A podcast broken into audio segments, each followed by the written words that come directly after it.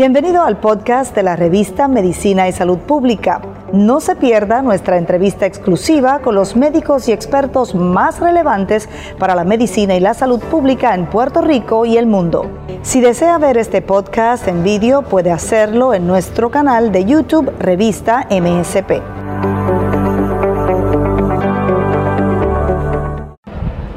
Mañana inicia una nueva orden ejecutiva contra el COVID-19. Siguen subiendo los casos. Hoy la isla amanece con más de 2.000 infectados entre casos probables y confirmados.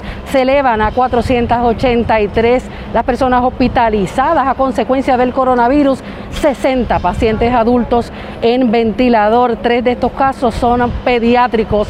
Preocupados los alcaldes de Puerto Rico por nueva variante sudafricana y además hoy Juana Díaz vacuna contra el COVID-19 espera inocular a cerca de 700 personas. Buenos días, soy Sandra Torres Guzmán. Esto es MSP en la mañana, edición diaria.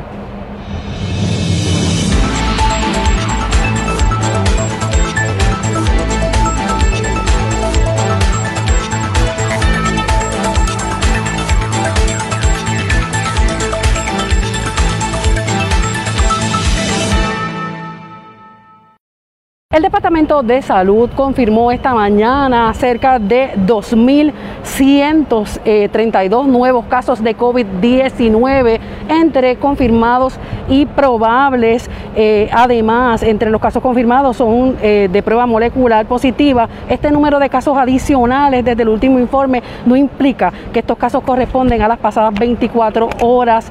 Así que eh, parte de esta nueva alza de la pandemia en Puerto Rico obligó a que el gobierno eh, declarara una nueva orden ejecutiva antes de lo previsto. Ayer el gobernador Pedro Pierluisi informó que entre las nuevas restricciones eh, conlleva el reducir a un 30% la capacidad permitida en distintos establecimientos. Por el momento, la, la orden del toque de queda permanece como establecida en la orden ejecutiva que culmina hoy, esto es desde las 10 de la noche hasta las 5 de la mañana. Eh, además, ayer el Departamento de Salud confirmó un caso de la variante eh, eh,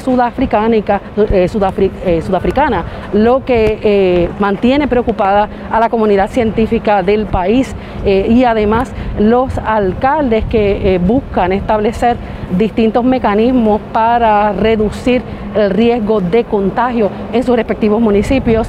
Hoy estamos transmitiendo desde el Coliseo Dolores Tollita Martínez en Juana Díaz, donde se espera inocular a cerca de 700 personas. Juana Díaz no cuenta con un CDT ni hospital propio, por lo que eh, las eh, autoridades de salud a través del Hospital Episcopal San Lucas se trasladaron hasta aquí para asegurarse que la población de este pueblo esté vacunada contra esta pandemia, este mortal virus. Eh, le damos la bienvenida al médico infectólogo Luis del Lugo del Centro Médico Episcopal San Lucas. Buenos días, doctor. Buenos días, Sandra. Bueno, la situación eh, sigue siendo crítica. Eh, ustedes los infectólogos establecieron una serie de recomendaciones el pasado martes, precisamente por una alza ya anunciada pues por las distintas eh, reaperturas que se vieron, el comportamiento también de la ciudadanía. ¿Qué opinión le merece esto? Sí, la semana pasada la Sociedad de Enfermedades Infecciosas de Puerto Rico, a través de su presidente, el doctor Lemuel Martínez, dio a la luz pública una serie de recomendaciones como eh, de parte del grupo de infectólogos que estamos en Puerto Rico a las autoridades tanto de salud como del gobierno para que se tomaran unas medidas que ayudaran a atajar eh, el repunte en los contagios que ha habido eh, con el COVID-19 en, en las últimas semanas. Ya para el día de hoy hemos visto que hay ya 483 hospitalizaciones. Eso va a sobrecargar los hospitales nosotros los infectólogos junto a otros profesionales de la salud estamos atendiendo eh, estos pacientes, así que conocemos de primera mano cuál es la situación en los hospitales y eso pues nos preocupa porque la tendencia es al alza y queremos que se evite una sobrecarga del sistema de salud en Puerto Rico. ¿Cómo complica el escenario estas nuevas variantes, especialmente la confirmada ayer por salud, que es la sudafricana? Sí, ya, ya tenemos cinco variantes en Puerto Rico. Tenemos la variante de Brasil, la británica, tenemos la de Nueva York con dos sublinajes, tenemos también de California con dos sublinajes y ayer se notificó el primer caso de la variante de Sudáfrica. Eh, importante conocer, ¿verdad?, que eh, la variante de Sudáfrica tiene la capacidad de poder evadir el ataque de las vacunas y eh, la variante británica, pues sabemos ya que es un 70% más contagiosa y un 60% más letal. al día de ayer, Salud había informado que había 126 casos en Puerto Rico con estas variantes y eh, particularmente en esta región de aquí de Ponce, donde eh, está incluida la ciudad de Juana Díaz, pues hay 46 casos ya reportados. Eh, ¿Cómo se comporta el virus en estos pacientes que adquieren la variante? Bueno, como sabemos, ¿verdad? Si vemos lo, lo, de la variante británica, ¿verdad? Que es más contagiosa, un 70%, quiere decir que los pacientes se van a contagiar más rápidamente eh, y al ser 60% más letal, pues puede ser más severa e inclusive pues, conducir a la muerte. O sea, la de Sudáfrica, al, poder, al tener la capacidad para poder este, evitar el ataque de las vacunas, pues una persona, aunque esté vacunada, podría contagiarse, Y tener unos síntomas severos, inclusive pues fallecer, ¿verdad? Y eso es lo que queremos eh, evitar y este esfuerzo de vacunación que se lleva a cabo hoy aquí, pues es bien importante que las personas acudan no solo a este, sino donde quiera que se celebre uno para poder lograr la ansiada inmunidad de rebaño. Hay ciertos sectores que están contra la vacunación de todo tipo. Sobre esta en específico han eh, expuesto hasta argumentos religiosos, han expuesto distintas eh, situaciones que se van lejos de la realidad de, de lo que se comprueba científicamente y ahora eh, están también cuestionando el por qué vacunarse si como quiera van a adquirir las variantes y que, que no, les, no, les, no les va a proteger. Usted como infectólogo, ¿qué les tiene que decir?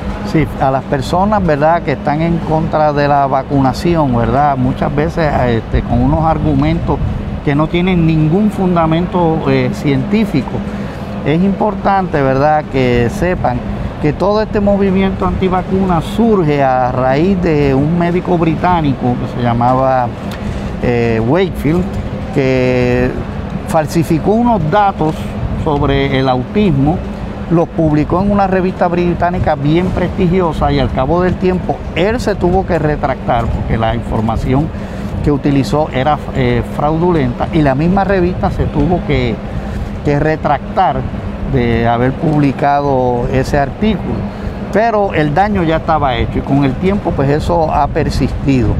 Sí, yo podría entender, ¿verdad?, alguna persona que, tenga algún tipo de objeción de tipo religioso, pero es importante que conozcan que la ley en Puerto Rico establece que toda aquella persona que se quiera, ¿verdad?, eh, eh, digamos en el caso de los niños, que quiera oponerse a que se le vacune tiene que hacer una declaración jurada que la tiene que firmar también esa declaración jurada el ministro o pastor de la denominación religiosa y exponer las razones específicas por qué eh, la objeción por, razones religiosas. ¿Le preocupa el alza también en casos pediátricos? Hoy se reseña de tres menores que están en ventilador ¿Cómo complica esto el escenario desde lo que se había vislumbrado al principio de la pandemia? Sí, anteriormente, ¿verdad? Al principio de la pandemia, pues se hablaba de que los niños, pues no eran, ¿verdad? Un foco, ¿verdad? De, infección, vamos a decir así, o sea, que, que se contagiaran, pero sí, eh, se contagian, permanecen muchos de ellos asintomáticos y pueden transmitir la enfermedad. Hoy en día, pues ya hemos visto que de, de ser prácticamente asintomáticos están pasando a manifestar los síntomas de la enfermedad con más frecuencia. De esas 483 hospitalizaciones que, se reportan para el día de hoy, 46 eh, son eh, pacientes eh, pediátricos. Y ahí sí, como bien usted dijo, hay 5 en intensivo y 3 que están en, en ventilación mecánica. La situación también con, los niños, se había dado también otro, otro síndrome que a pesar de que en un principio los niños no, se considera ¿verdad? Como, como una población vulnerable, sí eh, tenían el síndrome multiinflamatorio. Eh, sí, el síndrome inflamatorio sí que es bien peligroso, ¿verdad? Eh, y por eso es que ha pasado de que los niños antes estaban asintomáticos, ahora ser una población vulnerable. De hecho, en, aquí en Puerto Rico, aunque ¿verdad? los casos que vemos de niños, si vamos a ver, no son eh, altos, pero sí eh, a partir de las últimas semanas que ha ocurrido el repunte, ha bajado la edad de las personas que están mostrando síntomas. ahora se ve que entre los 20 a 39 años se están eh, produciendo la mayor cantidad de casos, cuando anteriormente era de 60 años en adelante que se veía la mayoría de los casos. De hecho, se le atribuye esto, ¿verdad?, a que las primeras etapas de vacunación fueron en personas mayores de 60 a 65 años. O sea que extrapolando eso vemos que la vacunación como estrategia para atacar la enfermedad es efectiva. Estamos conversando con el doctor Luis Lugo, especialista en enfermedades infecciosas hoy desde el Coliseo Dolores Tollita Martínez en Juana Díaz, donde se está llevando a cabo una vacunación masiva. Doctor, ¿qué recomendaciones hay para las personas que, ya se han vacunado, que están vacunándose hoy, que están pronto a vacunarse? también se ha reseñado un alza en pacientes que han sido inoculados, que eh, han estado hospitalizados. Sí, es importante que aunque usted esté vacunado, ¿verdad? Es importante que mantenga las medidas de precaución, ¿verdad? Como el lavado de manos, el uso de la mascarilla en todo momento, el distanciamiento, evitar aglomeraciones, evitar inclusive reuniones en, el hogar, aunque el CDC ¿verdad? ha emitido una recomendación de que dos personas que estén vacunadas pues, podrían compartir sin mascarilla pero y evitar también que venga una persona que digamos que no esté vacunada con el argumento, tú estás vacunado, el otro está vacunado, pues ustedes me protegen a mí, yo me voy a quitar la mascarilla, aunque usted esté vacunado, podría tener el virus y transmitir eh, la enfermedad. Así que es bien importante el mantener las medidas de prevención, aunque uno tenga las dos dosis de la vacuna. ¿Cuánto tiempo deben cuidarse más? Y si hay diferencia entre la población más joven y entre la adulta en ese tiempo de espera. Bueno, la adulto mayor. Bueno, se habla, ¿verdad?, de que una persona está completamente inmunizada por lo menos dos semanas eh, después de recibir la segunda dosis. pero aún usted tenga ya, ¿verdad?, haya cumplido con ese tiempo desde que se vacunó, no se debe bajar la guardia mientras tengamos esta emergencia del coronavirus porque vemos que el virus muta continuamente y nosotros no podemos controlar las mutaciones del virus, pero sí podemos controlar el disminuir el riesgo de contraer la enfermedad y de transmitirla a otros. Así que mm, hoy, en, hoy es más importante que nunca el continuar con las medidas de prevención, lavado de manos, uso de mascarilla, mantener el distanciamiento y evitar las aglomeraciones. Finalmente, ¿suficiente con las nuevas restricciones o esperaban más? Yo creo que debe eh, haber más restricciones. Yo entiendo la, la situación de la economía, pero si tenemos una población enferma que no pueda salir a consumir, la economía se va a caer. Yo creo que en este momento se deben apretar un poco más las restricciones para lograr controlar el repunte de los casos. Una vez se logre controlar eso, entonces podemos ir abriendo paulatinamente. En la vida todo es sacrificio. Así que tenemos que nosotros hacer nuestro sacrificio, mantenernos en nuestros hogares por el bien de todos. Gusto en saludarle personalmente desde aquí, desde un escenario en que estamos conversando con este especialista que a diario ve eh, en, carne viva lo que sufre un paciente eh, contagiado por COVID, porque no es lo mismo leerlo que verlo. Eso es así. Gracias, doctor. Cómo no, gracias y buen día. Igual, bueno, el doctor Luis Lugo, especialista en enfermedades infecciosas del Centro Médico Episcopal San Lucas, hoy desde aquí, desde el Coliseo eh, Dolores Tollita Martínez en Juana Díaz, donde precisamente se está llevando a cabo una vacunación masiva. Los alcaldes están preocupados eh, por eh, la variante sudafricana aquí en Puerto Rico, confirmada ayer por el Departamento de Salud. Es la quinta variante del coronavirus que se puede eh, identificar, que se ha identificado aquí en la isla. Como ustedes escucharon al doctor Luis Lugo y también han visto a través de distintas entrevistas, a través de Medicina y Salud Pública, eh, son cinco las variantes que ya se han identificado aquí en suelo borincano.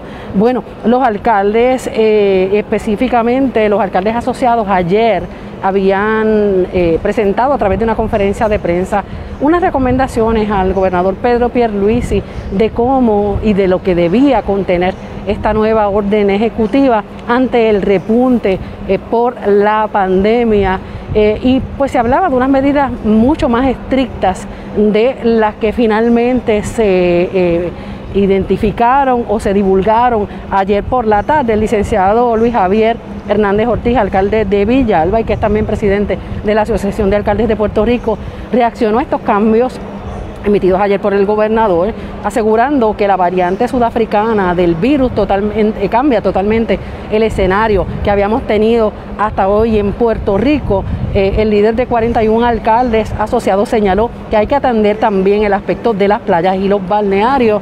En muchos eh, pues se escandalizaron y con razón al ver estas imágenes desde uno de los callos en Guani, en Laja, donde precisamente pues se veía eh, la aglomeración de personas disfrutando como si hubiese sido un día cualquiera, olvidando las medidas de precaución, de prevención que nos toca a cada uno como responsabilidad ciudadana eh, vigilar y cumplir. Y pues precisamente en estos días se ha estado también viendo parte eh, de los resultados de esa exposición eh, que tuvieron muchos ciudadanos en la Semana Santa y precisamente en el área de las playas y los balnearios. Dijo que sabemos que están bajo el control de la estabilidad. Estamos pidiendo al gobernador que recapacite eh, porque se están viendo muchas situaciones difíciles con turistas, residentes de estos pueblos cercanos. Relacionado a la administración de las vacunas, el alcalde de Villalba dijo que le están pidiendo al gobernador que sea más enfático en la administración de estas. Vamos a conversar ahora con la epidemióloga Mari Carmen Correa del de, eh, municipio de Juana Díaz, quien está liderando esta iniciativa, este esfuerzo por eh, vacunar a la población. Buenos días, Mari Carmen. Buenos días, Sandra. Saludos a todas las personas que nos están viendo en la mañana de hoy. ¿Cuál es el ambiente que se ha estado desarrollando aquí en Juana Díaz relacionado a la pandemia? ¿Cuántos casos se han identificado eh, o se han acumulado hasta el momento? Bueno, al momento tenemos 883 casos confirmados mediante una prueba molecular. ¿Y actualmente cuántos de esos casos están activos? 50 eh, casos activos. Eh, Juana Díaz no tiene un CDT, no tiene un hospital, por lo que el escenario y la dinámica en cuanto a lo que es la vacunación contra el COVID-19 se ha estado trabajando de una manera distinta. ¿Cómo lo ha hecho el municipio? Pues nosotros estamos estableciendo alianzas con diferentes eh, entidades como lo que es Voces de Puerto Rico. Hoy estamos aquí eh, con servicios episcopales, hospicios y Home Care San Lucas y pues hemos establecido estrategias proactivas para poder eh, cumplir con nuestra misión y nuestro compromiso de que la población en Días este, pueda recibir la vacunación que esperamos. ¿Cuántas personas esperan vacunar aquí? Esperamos hoy mil personas. Es importante eh, recalcar que esto fue un trabajo que se hizo bien planificado, considerando eh, que estamos ahora mismo en un momento crítico y que estamos viviendo un repunte que ya se había esperado eh, previamente, eh, estableciendo parámetros de seguridad, una logística, hemos citado a las personas por hora para evitar que haya aglomeración aquí dentro y fuera de las facilidades del Coliseo Dolores Toyita Martínez. ¿Cuánta es la población juanadina?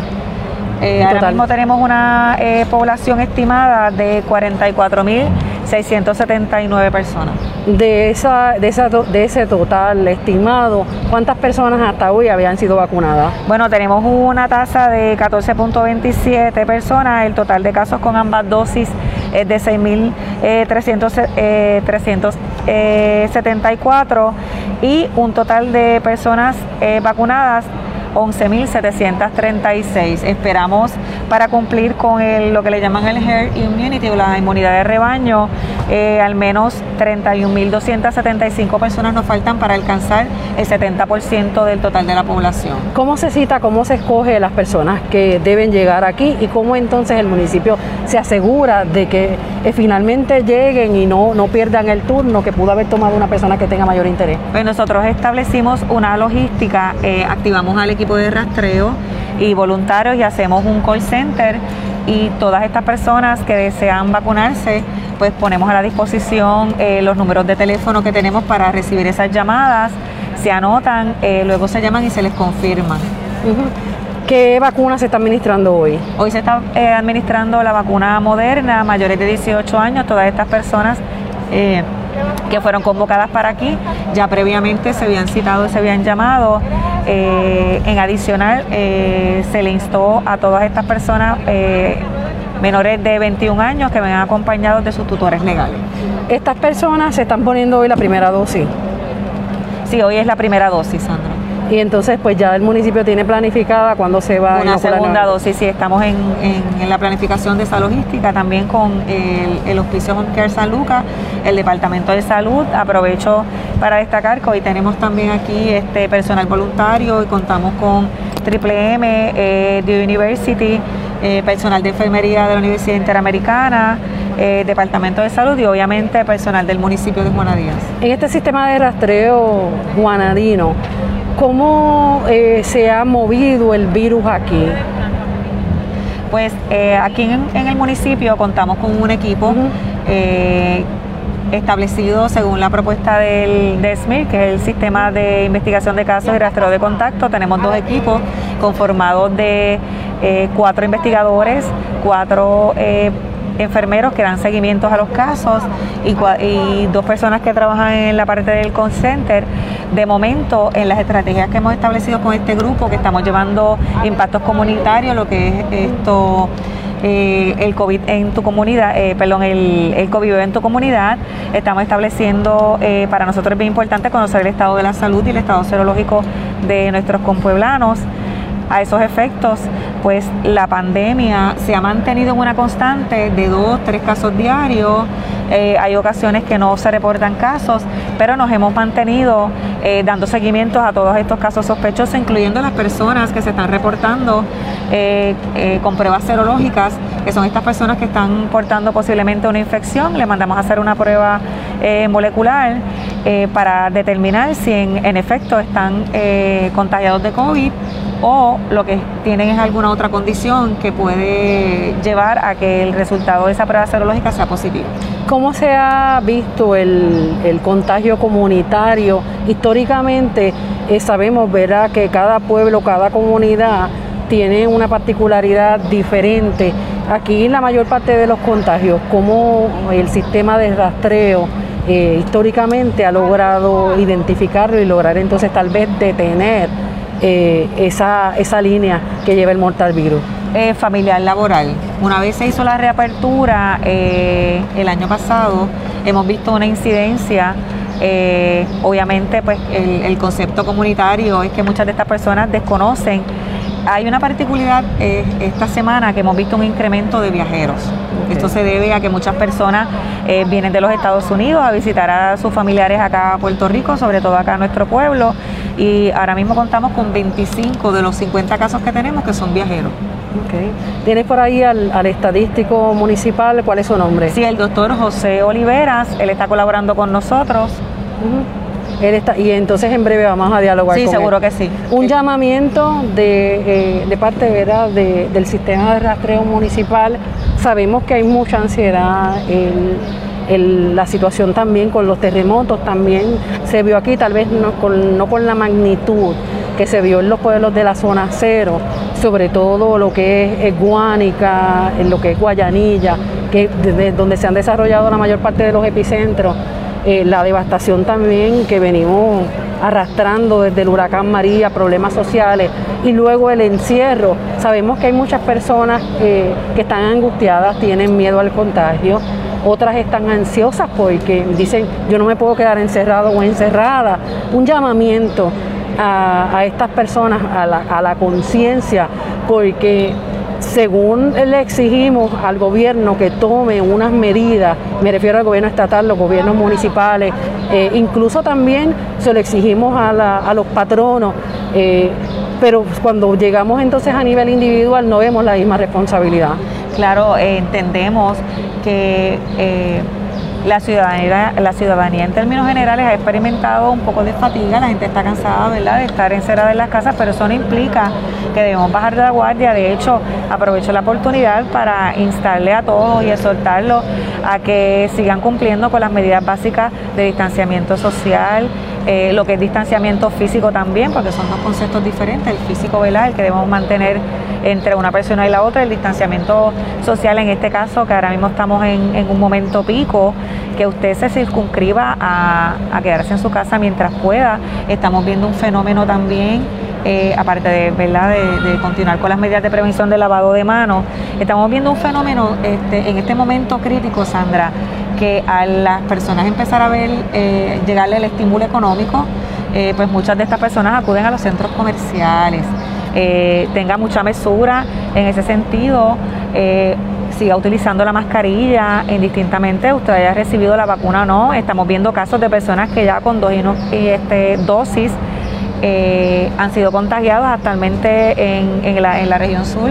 Tenemos más de 20 personas con dos dosis y que están contagiadas con el virus. Esto también se debe a que están circulando variantes que el doctor este Lugo sé que te, habló un poquito de eso anteriormente a todas estas personas para el beneficio de los que nos están viendo, pero el mensaje es claro y contundente. Nosotros aquí en el municipio estamos tomando todas las medidas, eh, estamos siendo bien proactivos, estamos eh, haciendo impactos comunitarios.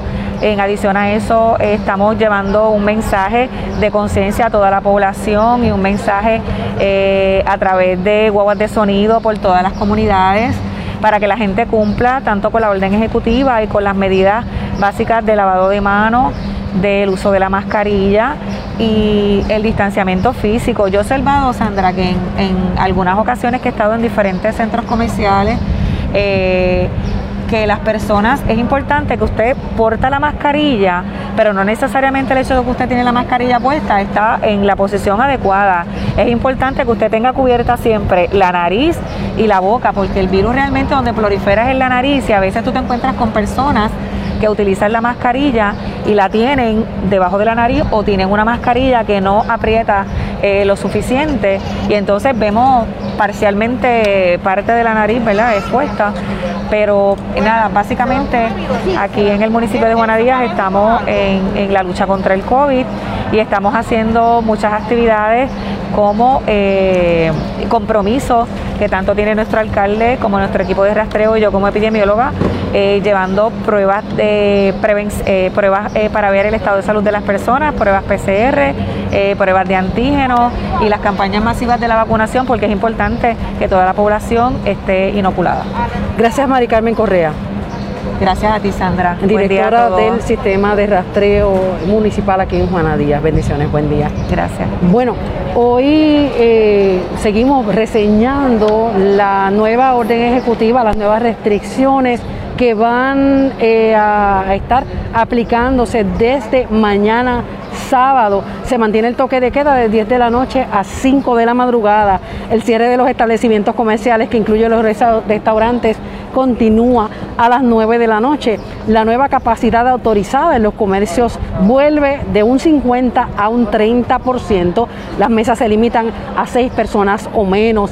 Las actividades que provoquen aglomeración de personas siguen prohibidas, con excepción de que haya una dispensa. Se prohíbe el anclaje en las playas, callos o islotes a menos de 200 pies de la orilla. Oficinas de gobierno que reciben también eh, eh, servicio, reciben público, operarán solo también hasta un 30%. Esta parte verá de las medidas que eh, están establecidas en la nueva orden ejecutiva que comienza mañana sábado.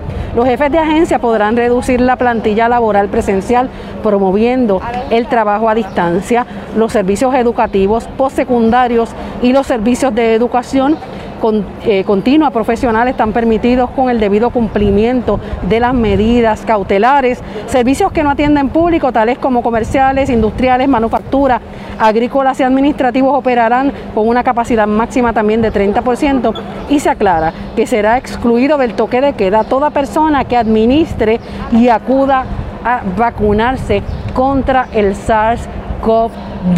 Le damos la bienvenida aquí a MSP en la mañana, edición diaria, al estadístico del municipio de Juana Díaz. ¿Su nombre?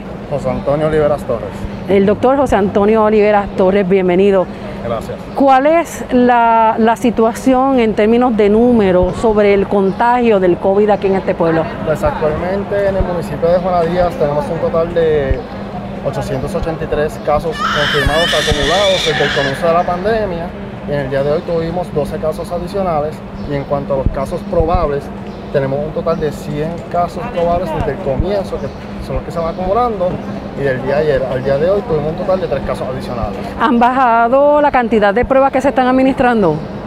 La cantidad de pruebas que están administrando han bajado porque mucha gente, y la gran mayoría se está enfocando en la vacunación ese es uno de los problemas que tenemos actualmente, no tanto solamente este municipio, sino como los demás, el cual al haber una baja cantidad de pruebas que se administran y pruebas positivas que están surgiendo, pues la tasa de positividad pues no va a aumentar. Y eso es uno de los problemas que obviamente tenemos ahora el repunte de casos, pero sin embargo, ahora con los mini videos eso nos está ayudando mucho más a identificar esos brotes que están en las comunidades para entonces romper esas cadenas de brotes. Esas cadenas de brotes sabemos que muchas de las personas que residen en Juana Díaz no necesariamente trabajan aquí, así que pudieron tal vez portar el virus desde, otras zonas, principalmente muchas de ellas trabajan en Ponce. En, esas mismas estadísticas, ¿cómo se ha podido tal vez evidenciar eh, cómo ha, discurrido aquí la transmisión comunitaria? No, claro, eso es sumamente importante porque el, hecho de que aquí tengamos un brote, tenemos a Ponce, Santa Isabel y otros pueblos aledaños que compartimos los mismos brotes. Y por ejemplo, ahora mismo nosotros tenemos un total de 25 viajeros activos, que ese ha sido el obstáculo más grande que hemos tenido actualmente desde hace ya varios meses. Y es, una de las principales causas por las cuales tenemos brotes. Eh, también eh, personas que viajan de otros municipios, ocurrió un brote en X o Y compañía donde la persona trabajaba, vira a su casa que puede ser Juana Díaz o otro pueblo, y también hay que pues, ocurre el brote. ¿Cuántos brotes vigilan actualmente? Actualmente tenemos un total de cinco brotes activos. Esta semana se cerraron dos brotes. ¿En qué escenarios? Eh, ya estamos en la etapa final de esos brotes identificados. Eh, pues, usualmente lo que nosotros hacemos es que vigilamos eh, el estatus de que no ocurran más casos activos. Y lo más importante aquí es nuestros investigadores. Cuando llamen, cuando lo llamen usted, que usted es un caso positivo, que tiene familiares viviendo con usted, denos toda la información, porque eso es de sumamente importancia, eso es esencial para nosotros analizar esos brotes, no solamente analizarlos, sino identificar qué personas estuvieron en contacto y así nosotros hacer un análisis de, ok, este brote puede ser familiar, tenemos más, brotes laborales, familiares laborales y todos esos escenarios que se publica a través del Departamento de Salud y que ahora el municipio de Juanadía va a estar empezando a publicar es de suma importancia que nos den toda esa información bien completa y también las direcciones, para así nosotros saber qué barrios o comunidades están siendo muy afectadas para nosotros hacer una distribución de los recursos equitativos y así poder ayudar a esa familia. Eh, me refiero en qué escenarios están viendo esos brotes familiares, en qué áreas están observándolo. Familiares y familiares laborales, esas son las dos vertientes más, importantes. Claro, eh, finalmente, eh, según como ustedes llevan las estadísticas, ¿qué esperan en las próximas semanas? esperamos que lamentablemente los casos van a seguir aumentando. El hecho de que tengamos ya dos vacunas corriendo y una en pausa no quiere decir que ya la pandemia se acabó. Lamentablemente eh, lo que se estima es que los casos van a seguir aumentando y pues para eso estamos nosotros aquí en el municipio de, de Juana Díaz para ayudar a la población y tratar de identificar esos brotes y romperlos para tratar de mitigar esta pandemia. Muchas gracias. Gracias a usted, que tenga muy buen día. Igualmente, gracias al estadístico del de, eh, proyecto Operación Vida del municipio de Juana Díaz, donde hoy se está llevando a cabo una vacunación masiva. Eh, lo extendieron ahora a mil personas eh, precisamente para trabajar. Bueno, vamos a hablar ahora con la señora Ivette Toro, directora de calidad de Hospicio y Home Care San Lucas, quien dirige el esfuerzo de vacunación masiva de Hospicio y Home Care. También tenemos por ahí eh, al alcalde Ramón Hernández Torres, así que eh, la coalición científica, los integrantes de la coalición científica es el grupo asesor del gobernador Pedro Pierluisi confían en que las medidas incluidas en la orden ejecutiva y en otras órdenes administrativas, y administrativas ayudarán a controlar los contagios en la próxima semana. Saludos, Ivette. Saludos. Bueno, la importancia de eh, mantener esta operación de vacunación en las personas encamadas, ¿cómo se está llevando a cabo? Ustedes están dando servicio a través de todo Puerto Rico. Nosotros estamos a través de todo Puerto Rico en alianza con el Departamento de Salud eh, y con nuestros propios pacientes. Una vez identificamos ese paciente encamado, eh, o que el Departamento de Salud nos asigne ese hogar de cuido, nosotros programamos una cita y vamos y vacunamos. En ese sentido, ¿cómo, ¿qué restricciones hay para, ustedes atienden pacientes que están recibiendo servicios en el hogar por distintas condiciones de salud, pero también tienen, eh, muchos de ellos encamados, pero también tienen pacientes en el área de hospicio que son los que tienen una expectativa de vida, em, eh, según los médicos, eh, de seis meses o menos. ¿Cuál de esa población están vacunando? Estamos vacunando toda la población. Todo, toda todos nuestros pacientes eh, pueden solicitarnos eh, que le administremos la vacuna. Con nuestros pacientes identificamos por el propio sistema qué pacientes tenemos ya encamados y coordinamos la cita. En ese sentido... Pacientes, pacientes encamados y pacientes no encamados. Ok. En ese sentido, Ivette, eh, las distintas condiciones de salud por las que ves, estas, estas personas están recibiendo servicios en el hogar, muchos de ellos con Alzheimer, con etapas de, distintos tipos de cáncer también bastante adelantadas. ¿Hay algún tipo de restricción en estos pacientes para la vacunación? No, no tenemos restricción, eh, ¿verdad? Para la vacunación, obviamente ese paciente siempre tiene una evaluación médica, ¿verdad? Y nuestros médicos con nuestros pacientes hacen una evaluación médica, así que sabemos eh, el paciente que podemos vacunar. Pacientes que son alérgicos, indagamos antes, ¿verdad? Solicitamos que sea autorizado por el médico y vacunamos. Bueno, muchas gracias. gracias a Ivette Toro, directora del programa de calidad de hospicio Home Care San Lucas. En breve vamos a dialogar con el alcalde de Juana Díaz, Ramón Hernández Torres. Bueno, alarma eh, entre expertos, ¿verdad? Y preocupación por eh, esta variante sudafricana. Alcalde, el micrófono, vamos hacia allá. Bienvenido. Eh, hay una, los expertos advierten que esta versión del coronavirus eh, es la más peligrosa, pues tiene la capacidad de escapar la protección de anticuerpos. Así que con este descubrimiento en Puerto Rico de la variante originada en Sudáfrica, el virus causante del COVID-19 cambia las reglas del juego a unas más peligrosas con mayor riesgo de contagio y menor protección contra esta enfermedad advirtieron los expertos. Eh, aquí lo importante es que usted continúe con estas medidas eh, de prevención por usted y por los suyos y también teniendo conciencia de que no tan solo vamos, no queremos llevar el virus a nuestro hogar, sino pues también tenemos que ser responsables con nuestros vecinos, con las personas que no conocemos, porque todos cohabitamos en esta, en esta bendita isla. Saludos, alcalde. Saludos y gracias y muchas bendiciones por estar aquí. Agradezco sobremanera ¿verdad? a la Organización del Sistema de Salud San, San Lucas eh, por la disposición de estar aquí con un equipo de trabajo, ustedes transmitiendo también las incidencias y sobre todo llevando los mensajes de importancia de la vacunación, la prevención eh, sobre esta pandemia, este problema de salud eh, pública que tenemos a nivel mundial, pero también aquí en Puerto Rico. Así que hay unos indicadores de, las últimas horas que nos preocupan a todos. De hecho, debo indicarles que ayer tuvimos una reunión de emergencia a los 41 alcaldes que pertenecen a la, asociación de alcaldes. Hay, hay unas determinaciones que vamos a tomar durante el transcurso del día, posiblemente antes de las 12 de, del mediodía de hoy eh, para establecer nuestras propias órdenes ejecutivas unísono, todos los 41 municipios, esperamos que la asociación de la Federación de Alcaldes se una. Nosotros no estamos satisfechos con la enmienda que se le hizo a la orden ejecutiva del gobernador. Yo creo que los picos, ¿verdad? las alzas eh, últimas que hemos tenido los últimos días, pues nos preocupan sobremanera. Eh, yo quiero resaltar y sobre todo hacer un llamado a nuestro pueblo, que más allá de la sobreconfianza de que tenemos tres vacunas, no vamos a bajar y no podemos bajar la guardia, al contrario, vamos a continuar obviamente el distanciamiento físico, evitar las fiestas, las actividades de aglomeración, mantener el, uso continuo de nuestras mascarillas, cambiar nuestras mascarillas constantemente, porque tenemos personas también que a veces están con una semana la mascarilla, el lavado de manos es fundamental, importante, eh, la operación de los negocios, yo sé que ellos quieren escuchar que su caja suene, eh, pero no queremos que suene de una forma irresponsable tampoco, que no se tomen las medidas y que se pierdan vidas. Así que vamos a ser bien enérgicos este fin de semana en lo que es Juanadía, eh, lo que es nuestra zona, eh, y vamos a aplicar esa orden ejecutiva. Aquí tenemos posiblemente un reto, que el gobierno de Puerto Rico lleve a los, municipios a los tribunales, eh, reconociendo que la supremacía de la orden ejecutiva del gobernador está por encima de los municipios, pero en este caso vamos a entrar los 41 municipios a las 12 del mediodía eh, con nuestra propia orden ejecutiva, que son los parámetros, ¿verdad?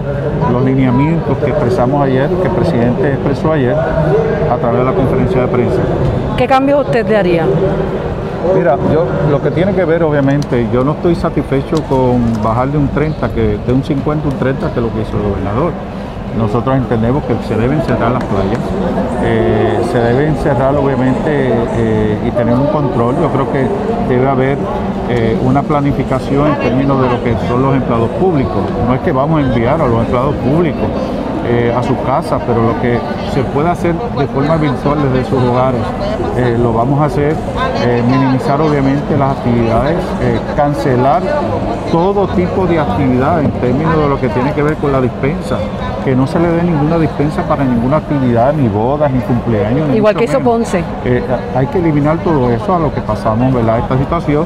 Y por otro lado también vamos a, una de las cosas que estamos pidiendo es que si va a haber un cierre, eh, pues vamos a utilizar ese esfuerzo, ese tiempo para utilizar las facilidades deportivas de los municipios, las farmacias de las comunidades, eh, los laboratorios en nuestras comunidades, eh, todos estos centros de salud que tenemos a nivel de todo Puerto Rico y dedicarnos obviamente a la vacunación como tal, a vacunar nuestra gente y, sobre todo otro elemento que no se puede abandonar son las pruebas. Tenemos que constantemente estar en esas pruebas. Ya nosotros solicitamos eh, ayer eh, 4.000 vacunas adicionales y vamos a continuar con este proceso. Así que es fundamental importante que la gente, mire, yo sé que eh, fuerte, estar encerrado. Eh, este pueblo le gusta la fiesta, le gusta eh, las actividades, pero vamos a hacer un esfuerzo porque si lo hacemos todos juntos, Sandra y el pueblo de Puerto Rico que nos ve y que nos escucha, vamos a celebrar unas navidades extraordinarias. Vamos a tener un 70 o 80% de nuestra población ya vacunada y podemos ir cambiando las estrategias, ¿verdad? Este, a mí me preocupa, en la calle tiene cerca de 600, 700 millones de dólares en estos días. Eh, con los 1.400 dólares. Y, vemos la propaganda de las tiendas, eh, eh, las megatiendas. Las megatiendas, llamando la atención para que esta gente llegue a sus negocios. De hecho, hay una megatienda que tiene 10.000 vacunas asignadas, mientras nuestras farmacias de las comunidades que están por aquí en cada uno de los pueblos, los laboratorios, los propios municipios estamos constantemente solicitando que nos hagan llegar esas vacunas. ¿Por qué se las vamos a dar a las tiendas, a las megatiendas? Eh, tiene un fin. Que esa persona llegue a la megatienda, se vacune, ah, pero tiene 1.400 dólares en el bolsillo, el ATH para gastarlo. O sea, vamos a ser justos en esto. Yo sé que el gobernador tiene la preocupación eh, del sector económico del país, eh, pero tiene que escuchar a, los científicos, tiene que escuchar a, los médicos y yo creo que es altamente preocupante lo que está pasando en, en nuestro país. De hecho, yo no le doy validez importante a las estadísticas de muerte. No le doy validez, yo invito al gobernador que haga un estudio en cada una de las funerarias a nivel de todo Puerto Rico para que vean que esas estadísticas que están reflejando de los dos mil y pico de muertos, eso no es la realidad. Hay más muertes en este caso de la pandemia. Sabemos que, y ya se ha demostrado también a nivel estadístico, que gran parte de, de los casos han venido por los aeropuertos o por el aeropuerto internacional Luis Muñoz Marín. Recientemente, el primero de abril, abrió sus puertas nuevamente las operaciones comerciales del aeropuerto Mercedita y el aeropuerto también de Aguadilla. ¿Se debe reconsiderar en este punto esa reapertura? Todo tenemos que verlo a raíz de la situación que tenemos presente. Todos tenemos que verlo. Obviamente yo, yo no he visto un esfuerzo del gobernador y con mucho respeto de provocar una reunión con el gobierno federal a ver cómo podemos tener un control sobre los aeropuertos como tal en esta pandemia como tal. Yo, recuerdo que la gobernadora anterior, Wanda Vázquez, hizo un esfuerzo extraordinario, logró unos acuerdos, ¿verdad? Eh, yo no he visto el esfuerzo del gobernador en ese sentido, pero mientras tengamos obviamente unas ofertas de llegar a Puerto Rico, una ciudad, eh, un país hermoso, este, las playas, eh, la hermosura que tiene nuestra isla, y en el mercado allá tienen unos pasajes a 40, 50, 60 dólares, 75 dólares. Vamos a tener una gran cantidad de visitantes en nuestra zona y entonces la falta de respeto a nuestra autoridad, a la policía estatal, a la policía municipal de cada uno de los municipios. Y yo creo que es fundamental e importante que el Departamento de Justicia tiene que actuar inmediatamente, porque de nada vale que ese turista que viene a faltarle respeto a los puertorriqueños aquí, eh, que son bienvenidos y vienen obviamente con, el respeto, que le falta el respeto a las autoridades como es la Policía Municipal de San Juan, como es la Policía Estatal eh, en el área turística, eh, se tenga que llevar un proceso, que tienen que esperar una semana para que el fiscal posiblemente vea el caso. Ya la semana esa persona no está aquí, ya, ya se fue y Puerto Rico no tiene el poder para extraditar a ninguna persona, ni el gobierno de Puerto Rico va a gastar miles de dólares tras alguna persona para una violación como esta. Así que hay que buscarle la forma en cómo nosotros podemos trabajar con esto. Bienvenidos sean, bienvenidos, pero tiene que haber un respeto a Puerto Rico y tiene que haber un respeto a las autoridades del gobierno, incluyendo nuestras policías municipales en nuestro pueblo y también la policía estatal. Alcalde Ramón Hernández Torres, usted vivió el COVID en su misma casa cinco miembros de la familia al principio de esta situación. Una situación sumamente preocupante. Eh, eh, recuerdo la situación ¿verdad? Este, dramática que pasó mi esposa encerrada en su cuarto, pero atendiendo una situación de salud eh, de mi suegro, don José Cora, con tres pequeños derrames, la presión que recibió de una institución hospitalaria para que fuera a sacar a su papá del hospital, realmente fue un proceso bien difícil bien difícil. De hecho, eh, ahí estuvo eh, su cuñada contagiada, eh, su hermano mayor, la compañera de, mi suegro, mi suegro y mi esposa. Así que fueron momentos bien difíciles yo no se los recomiendo a nadie. Y si usted tiene que ir a un hospital con una condición, sabe que esa persona va a estar solo allí, va a estar solo y es lamentable que personas tengan que morir solo, ¿verdad? Porque no se toman las previsiones, no se toman las medidas preventivas para evitar todo este toda esta situación. Nadie está exento, todos estamos ¿verdad? E, en este proceso, pero tenemos que cuidarnos. En la medida que podamos cuidarnos y tomar nuestras medidas, pues tenemos obviamente la oportunidad de echar para adelante. Muchas gracias, alcalde. Siempre a las órdenes, muchas bendiciones para ustedes y gracias por lo que hacen, por orientar sobre todo, llevar el mensaje educativo a toda nuestra comunidad a través de este sistema de comunicación. Así que muchas bendiciones y siempre a las órdenes aquí en nuestra querida ciudad de Juana Amén. Gracias. El Belén de Puerto Rico, Juana Díaz, que hoy eh, está haciendo un esfuerzo por vacunar a mil de sus ciudadanos. Bueno, hasta aquí esta transmisión especial de MSP en la mañana, edición diaria desde, en directo desde el Coliseo Dolores Toyita Martínez en Juana Díaz. Sandra Torres Guzmán y en la parte técnica Fabiola Plaza para la revista de Medicina y Salud Pública. Buen día.